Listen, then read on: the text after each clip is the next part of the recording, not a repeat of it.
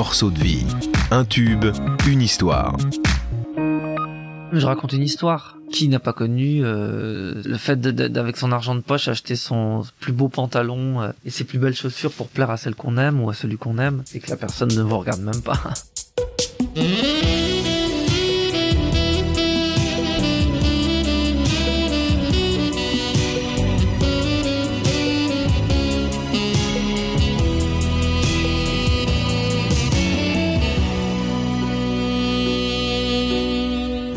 Et bienvenue dans ce nouvel épisode de Morceaux de vie. Encore un invité exceptionnel pour ce nouveau rendez-vous.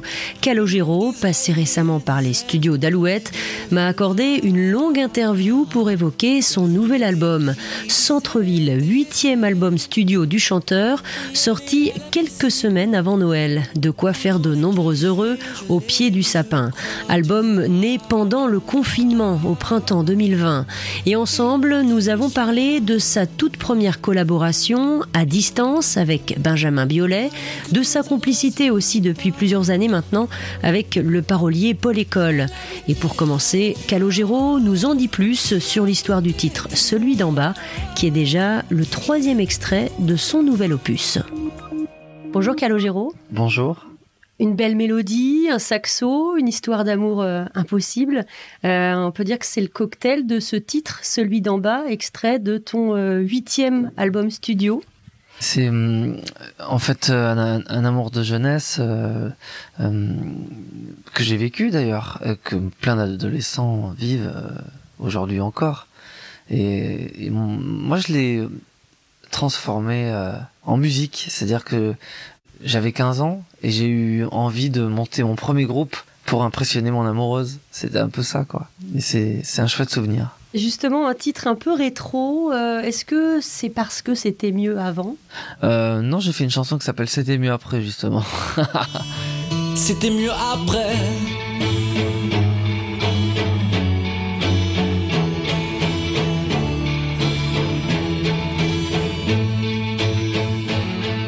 tout n'était pas mieux euh, avant. Il y a des choses qui sont mieux aujourd'hui, vraiment. Et puis euh, peut-être que ce qui est moins bien aujourd'hui, c'est euh, le côté voyeurisme et l'anarchie finalement qui peut y avoir sur les réseaux sociaux et qui nous enferme sous prétexte de, de, de, liberté, chacun fait ce qu'il veut. Finalement, on, on est très surveillé il y a aussi une espèce de formatage général dans l'art, la musique, euh, même dans, dans, dans les entreprises. Les gens euh, me paraissent peut-être aujourd'hui un peu moins créatifs.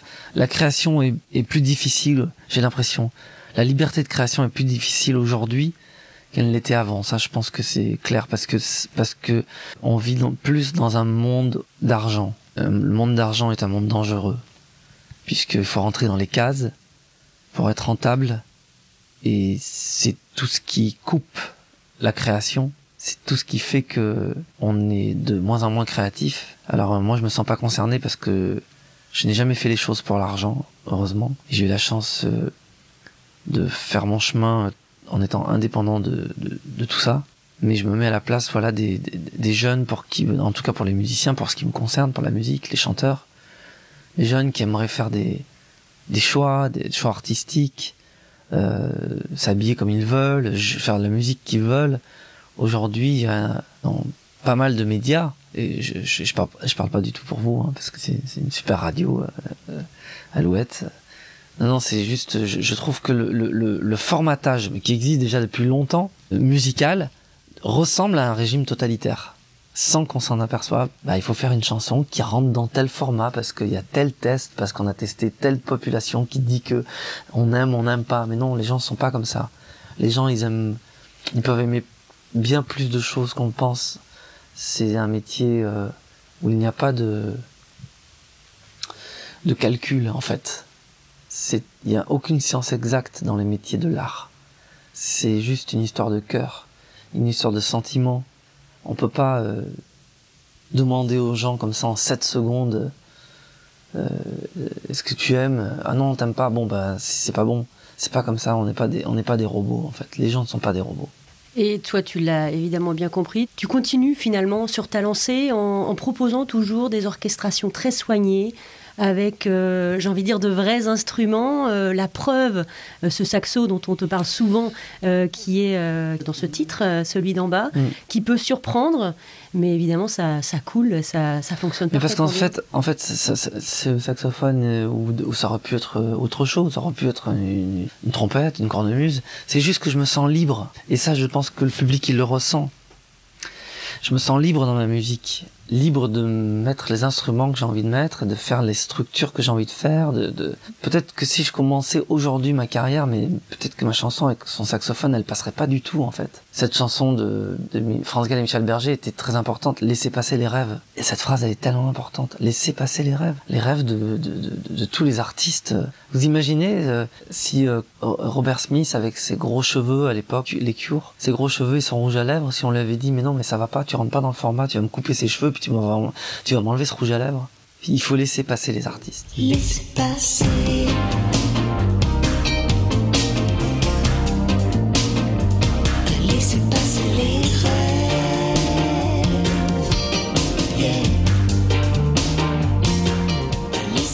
revenons précisément au titre, euh, celui d'en bas. Alors ça commence avec un, saxo, euh, un son très années 80, euh, qui personnellement m'a fait penser à ce tube incontournable de George Michael, Careless Whisper. J'avais envie d'un peu de, dépoussiérer un instrument qui était moins à la mode, qui était voilà, et, qui est un instrument de la rue, qui se joue dans le métro, qui se joue, qui peut se jouer dans un bar qui se transporte facilement, qui est un bel instrument. Euh, et c'est vrai que c'est un instrument qui est très à la mode dans les années 80, mais je, je, je veux pas faire que du revival 80, c'est juste que moi je, je, je, suis un fils de la new wave des années 80. C'était une musique particulière, c'était pas euh, toutes les musiques des années 80, j'écoutais pas Madonna, j'écoutais pas Cool and the Gang, j'écoutais pas tout ça, j'écoutais vraiment, j'écoutais euh, les Cure, Dépêche Mode, euh, AA, j'écoutais euh, Alphaville, euh, tous ces tous ces groupes-là, Durand Durand, et c'est comme Johnny ou ou Dick Rivers ou Eddie Mitchell qui qui ont été marqués par Elvis à jamais.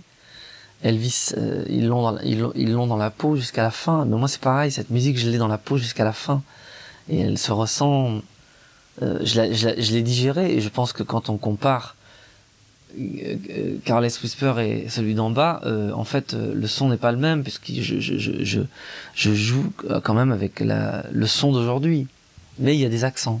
Paul École, évidemment, ton complice que l'on retrouve sur cet album et en particulier euh, sur ce titre. Euh, comment ça se passe avec lui Est-ce que parfois il n'y a même pas besoin de trop parler, ça, ça coule tout seul? Paul et moi, je, trouve je pense qu'on s'est trouvé comme un, les rares couples euh, auteurs-compositeurs. Comme il y a eu euh, Elton John et Bernie Taupin ou euh, Julien Clerc, Rhoda Gilles et Paul Naref d'Abadi. C'est assez rare de trouver un auteur, un parolier. C'est encore différent. Un parolier qui va mettre les mots qui vont faire résonner ma musique. Et, et c'est vrai que... Et puis on a des points communs on se ressemble tous les deux. On parle souvent de l'enfance ensemble, parce que l'enfance, euh, ça vous reste à jamais. Et d'ailleurs, moi, je pense que j'ai une part de d'enfant que j'ai encore, que je garde, qui, est très présente. Comment ça fonctionne la collaboration avec Paul École? Alors, est-ce que comme cet album a été euh, écrit essentiellement pendant ce premier confinement, puisque maintenant on parle d'un premier, d'un deuxième, d'un troisième, bref, euh, pendant le premier confinement, est-ce que ça a été des, des coups de fil, des visios, des SMS c'est euh, des coups de fil, on s'appelle, on, c'est surtout euh, très concret. Je lui envoie une musique et, et on parle d'un sujet et il écrit sur le sur le, sur la musique et puis on s'appelle, on s'envoie des SMS, on communique comme ça. Mais c'est ce qui est intéressant, c'est en quelque sorte le mariage entre un auteur et un compositeur. Surtout le fait qu'on se soit trouvés tous les deux. Donc lui, c'est euh, les paroles et toi, la musique. Oui. Et, et, ce, qui est, ce qui est fait avant souvent, c'est la musique. Justement, ce titre, tu l'as enregistré où précisément? Alors, ce, ce titre, euh, celui d'en bas, le, le, le, saxophone, il est enregistré dans mon salon. Et euh, donc en plein confinement. Et, le, et la chanson, elle a été enregistrée euh, globalement dans mon studio dans mon, dans mon atelier. D'accord. Alors justement, euh, album écrit euh, pendant le confinement. Euh, alors ce que j'ai pu lire au gré des interviews, c'était un peu que tu avais le cerveau en ébullition, tu avais plein d'idées, que tu passais de la salle de bain à la cuisine, au salon, etc. Tu étais confiné et finalement ça a un petit peu été une véritable explosion d'idées finalement cette période pour toi. Oui, en tout cas au début. Alors, ça a été très euh, c'est la, la période anxiogène et un peu angoissante qui a été finalement euh, assez inspirante. En tout cas pour moi, hein. euh, j'entends, dire aussi que d'autres artistes n'ont pas du tout voulu composer parce que ça les a bloqués, ce que je peux comprendre. la première chanson qui est sortie de, de, de, de cette période, c'est On fait comme si, où carrément la chanson décrit le confinement, c'est-à-dire tous ces tous ces jours qui ressemblaient à des dimanches, les applaudissements à 20h, le corps médical en difficulté, j'avais envie d'apporter ma petite goutte d'eau et de et d'aider les aides-soignants euh, qui manquaient de repas, etc. La musique, c'est chouette pour ça aussi, c'est qu'on on peut avec une chanson réchauffer les cœurs et aider aussi un petit peu, comme, comme on l'a fait avec les hôpitaux de France et hôpitaux de Paris, en versant les droits. Voilà, la totalité, euh, l'intégralité mm, mm, mm. des droits reversés aux hôpitaux de Paris. C'est pas grand chose, mais c'est, c'est un, tout le monde donne sa petite goutte d'eau, ça finit par faire peut-être un océan. On fait comme si ce n'était qu'un jeu.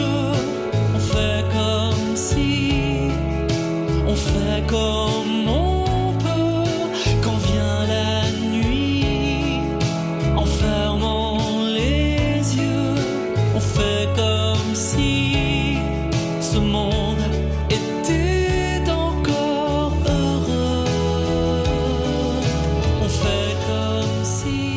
fait comme si ça a été vraiment le, véritable point de départ. Euh, le point de départ. Après, je vous avoue que maintenant, euh, je suis comme tout le monde. Euh, j'ai envie de que ça s'arrête, quoi. Enfin, j'ai envie d'être optimiste et, d'espérer que qu'on va s'en sortir le plus vite possible. Puis rien que de le dire, j'y crois et j'ai envie d'y croire. L'optimisme, euh, euh, c'est plutôt l'apanage des, euh, des, enfants, des adolescents. Tu le disais tout à l'heure, l'enfance, l'adolescence, ça c'est un thème que tu abordes souvent dans, tes chansons, en particulier dans ce, cet album, en particulier dans ce titre, celui d'en bas. Dans, dans cette chanson, il y a, y a une forme de... Je raconte une histoire. qui n'a pas connu le, fait d'avec son argent de poche acheter son plus beau pantalon euh, et ses plus belles chaussures pour plaire à celle qu'on aime ou à celui qu'on aime et que la personne ne vous regarde même pas. ah, c'est une histoire de, de rejet, d'abandon quand on se sent, on est mal à l'aise, on est, on est ado, on on repère euh, euh, le, garçon ou la fille de la classe d'à côté, on, ne sait pas comment faire pour l'approcher on, essaie de faire le malin, mais ça marche pas. Alors on fait autre chose. Euh, et on finit par monter un groupe. et ça a marché pour toi Finalement, ça a été un peu le, moteur. Cette, cette en tout cas, ça a marché pour moi pour d'en de, de, faire quelque chose de positif. Écoute mon histoire, mon récit. Prends donc un verre à boire, car j'ai dessalé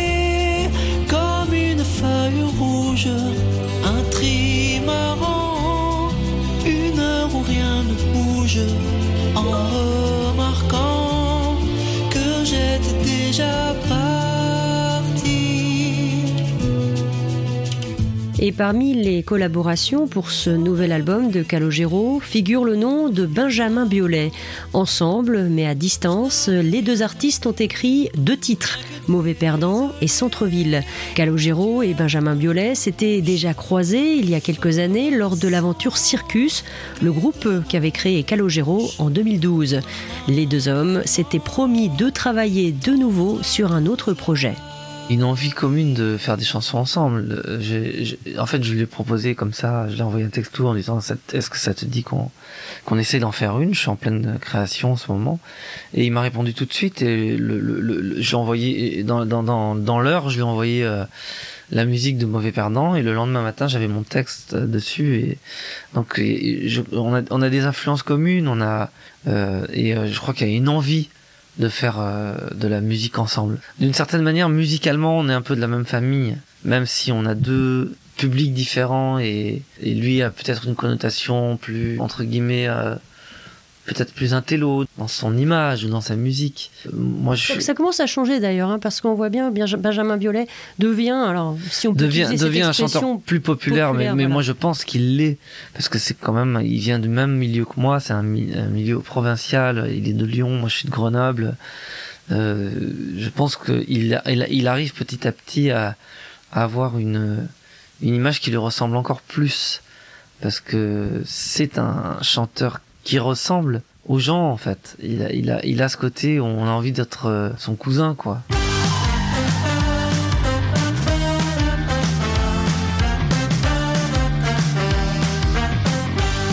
Une tournée en préparation, alors évidemment euh, dans le contexte toujours un peu compliqué de, parler de remontée sur scène, Euh, ça, ça fait peut-être presque figure de science-fiction malheureusement.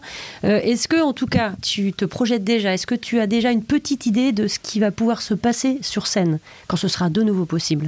Oui, bien sûr. De toute façon, quand je fais un album, je m'imagine toujours sur scène. J'imagine, euh, j'aime les, les concerts euh, à grand spectacle. Euh, J'ai la chance de pouvoir faire de, de- de belles salles, des salles où étaient mes idoles, des, des zéniths. euh, donc j'imagine toujours les choses en grand sur scène parce que j'aime ça, j'aime le spectacle. Après, euh, je ne je pense pas que je monterai sur scène tant qu'il y aura euh, ce problème sanitaire. De toute Tant- façon, tant- il y aura forcément un feu vert au départ. Voilà, je, je, je, je, je préfère attendre et retrouver, et retrouver les gens pour de bon. Parce que pour moi, un concert, c'est la fête, quoi. J'arrive pas à envisager euh, des concerts où les gens sont un, un siège sur 10 ou sur 4, euh, voir les gens masqués. Enfin, c'est, c'est pas une image pour le moment que j'ai envie trop de, de voir. Ah, Ce sera tout. J'ai envie de voir des sourires, j'ai envie, voilà. Je pense. Pour le moment, c'est comme, c'est mon, mon état d'esprit. Après ça, si on nous dit que définitivement on aura des masques, euh, je m'adapterai, mais je, je, je n'y crois pas. J'ai envie d'être optimiste et de me dire que tout ça va s'arrêter. En tout cas, cette tournée est normalement prévue euh, à partir de la fin de l'année. Normalement, mais on n'a rien annoncé encore parce que la situation ne le, le permet pas. Bon, en tout cas, il y a cet album justement qui euh, devait sortir début novembre, qui a été décalé à début décembre, Euh, malgré euh, ce petit couac évidemment qui, euh, qui n'était pas de ton ressort. Le public a été au rendez-vous, le public est toujours au rendez-vous, puisque ce huitième album, alors au moment où on parle, si je me trompe pas, a été certifié disque de platine. Euh, de voir un public fidèle euh, après toutes ces années de carrière. Qu'est-ce qu'on ressent Euh, euh, Il y a toujours un grand enthousiasme? On ressent, c'est magnifique. C'est, euh, moi j'ai voulu faire de la musique par amour pour la musique et pour être un chanteur euh, reconnu pour ma musique. Et, et je, je, je, c'est toujours très émouvant et très touchant de, de ça. C'est comme une histoire d'amour avec le public. C'est de, de savoir que les gens vous suivent et qui sont là et qui vous aiment encore.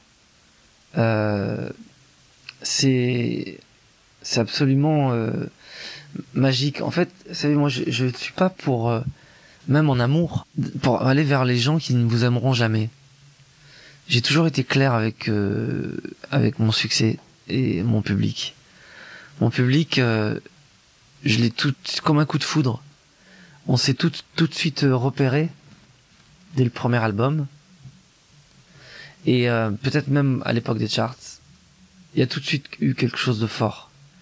Et je n'ai cessé de vouloir aller vers ceux qui m'aimaient et non pas essayer d'aller vers ceux qui ne m'aimeront jamais. Et je crois que c'est comme en amour. En amour, on, on, on finit par être heureux à partir du moment où on est, on est attiré par les gens qui, vous, qui vont vous aimer et non pas ceux qui vous feront perdre du temps et qui ne vous aimeront jamais. C'est finalement cette authenticité justement qui plaît. euh, Peut-être que c'est ça. En tout cas, c'est très touchant pour moi et, et mon public, euh, c'est vraiment euh, un public. euh, Enfin, c'est comme une histoire d'amour, quoi. Un public justement, euh, euh, on va dire de plus en plus nombreux parce qu'il y a les, les fans de la première heure et Ouais. puis il y a, il y a la Il y a jeune génération. ouais. Il y a des gamins, il y a des gamins même par chanson, par exemple le portrait ou ou euh, ce- ce- euh, face à la mer. Il y a beaucoup d'enfants qui écoutent cette chanson. Bon, Il n'y a pas d'explication. hein, je l'ai jamais calculé, mais c'est comme ça. Des Et chansons puis, euh, reprises d'ailleurs, euh, même dans les cours d'école, ou Ouais. qui sont apprises en Oui, classe puis c'est grâce aux parents aussi qui écoutent à la maison. Enfin, aux instituteurs. exactement. Non, mais c'est, je, je trouve ça très émouvant. J'aurais, c'est, c'est euh, finalement ce qu'il y a de plus dur dans tous les métiers, c'est de durer. Et c'est ce qui se passe pour moi, et j'en suis très extrêmement touché. C'est pour ça aussi que j'ai fait ce métier. Voilà, toujours cet émerveillement finalement après toutes ces années de carrière. Ah oui, toujours, toujours. De toute façon, la musique me procure euh, quelque chose d'incomparable. Un, un petit mot, euh, on parlait de création, de, euh, pour terminer, euh, est-ce que tu as des, des idées un peu folles dans la tête, des, des- des collaborations que tu aimerais faire, des choses particulières que tu aimerais faire? Euh, oui, forcément, j'ai des, j'ai- des, des idées tout le temps de, de nouvelles chansons, il y a de- des collaborations parfois, mais j'en ai pas comme ça à vous raconter euh, dans l'immédiat. En tout cas, c'est écrit dans un petit carnet chez toi, Oui, rangé dans Mhm. un tiroir. Mhm. On en parlera peut-être avec prochainement. plaisir. Merci beaucoup, Calogero. Merci à vous. À bientôt. À bientôt, ouais.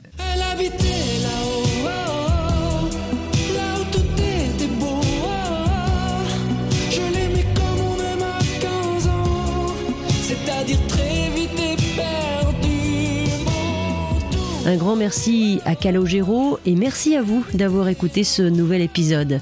Pour ne pas manquer le prochain numéro, n'oubliez pas de vous abonner. Les épisodes précédents sont bien sûr toujours disponibles sur toutes les plateformes d'écoute de podcast. Allez, prenez bien soin de vous. À très bientôt.